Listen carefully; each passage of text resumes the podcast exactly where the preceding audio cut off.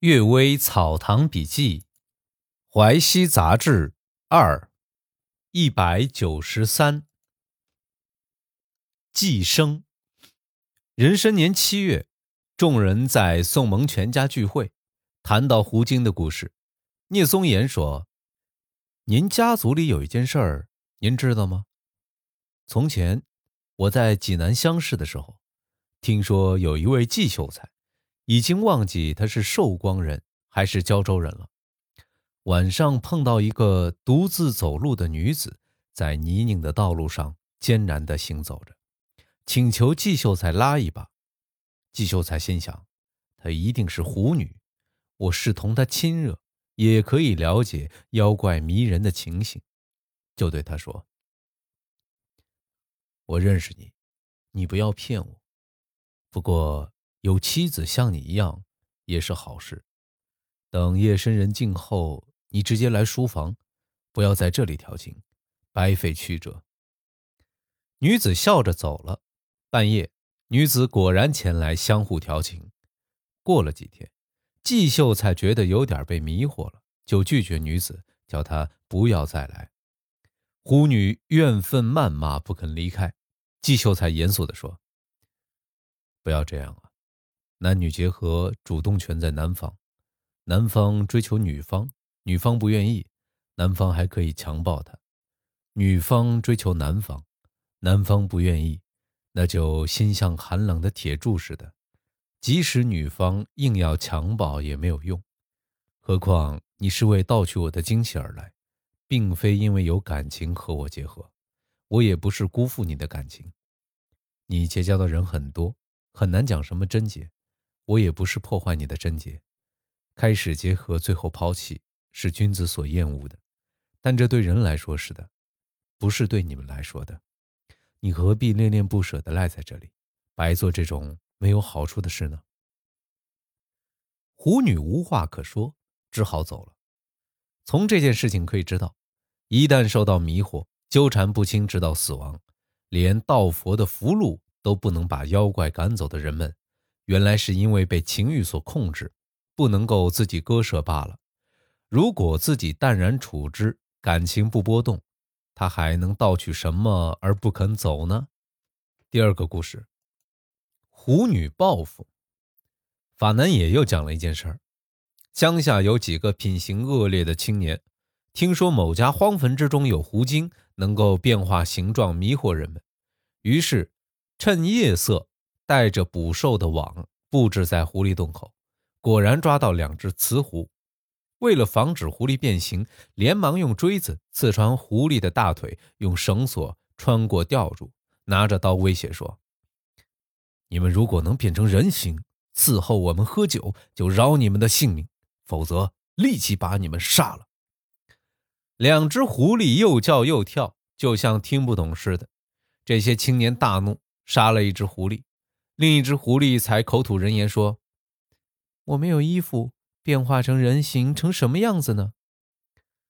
青年又把刀架在狐狸的颈上，这狐狸才变成一个漂亮女人，一丝不挂。众人大喜，轮流进行非礼，又抱住狐女，让她事后饮酒，但那条绳索却一直抓住不肯松手。狐女温柔地讲好话，请求解开绳索。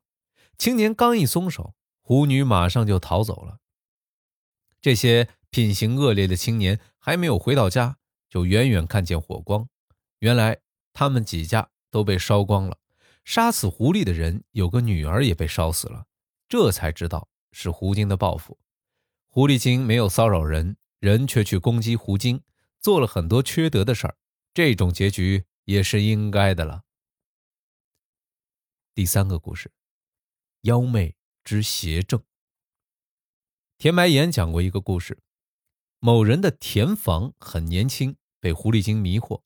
某人虽多方求符咒、法术制服，却没有效果。后来有个道行很高的道士，派神将把狐精附到祭坛前面，责令狐精招供罪行。大家都听到狐精说：“我是河南出生的，有一次打老婆，老婆偷偷跑到这里。”和某人亲热起来，我恨之入骨。这次是报复他。某人回忆年轻时果然有这事儿，但已经过去十几年。道士说：“结下这么深的仇恨，本来应该马上报复，怎么会拖延到今日？莫不是你探听到某人过去这件事，用来做借口吧？”胡经说：“他的亡妻是贞洁的女人，我怕上殿惩罚，不敢去接近她。这个天房行为轻佻，我才能引诱调戏，因果报应。”鬼神都不加罪，法师为什么责备我呢？道士想了很久，说：“某人和你老婆亲热了几天？”胡经说：“一年多。”道士说：“你玩弄这个妇人有几天？”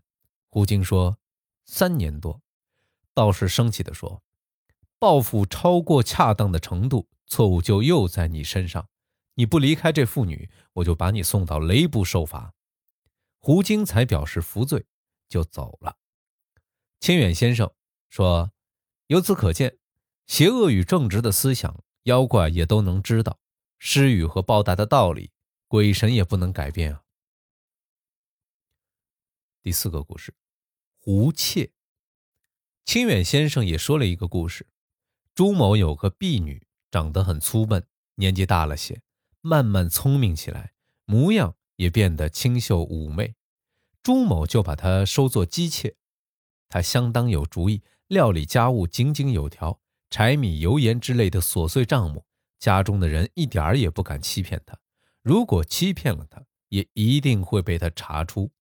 他又善于囤积收藏，凡是他买来准备交易的东西，明年一定涨价。因此啊，这朱家渐渐富裕起来，朱某也更加宠爱于他。有一天。他忽然对朱某说：“您知道我是谁？”朱某笑道：“你这是在说疯话吗？”随即提起他的小名，说：“你不就是某某吗？”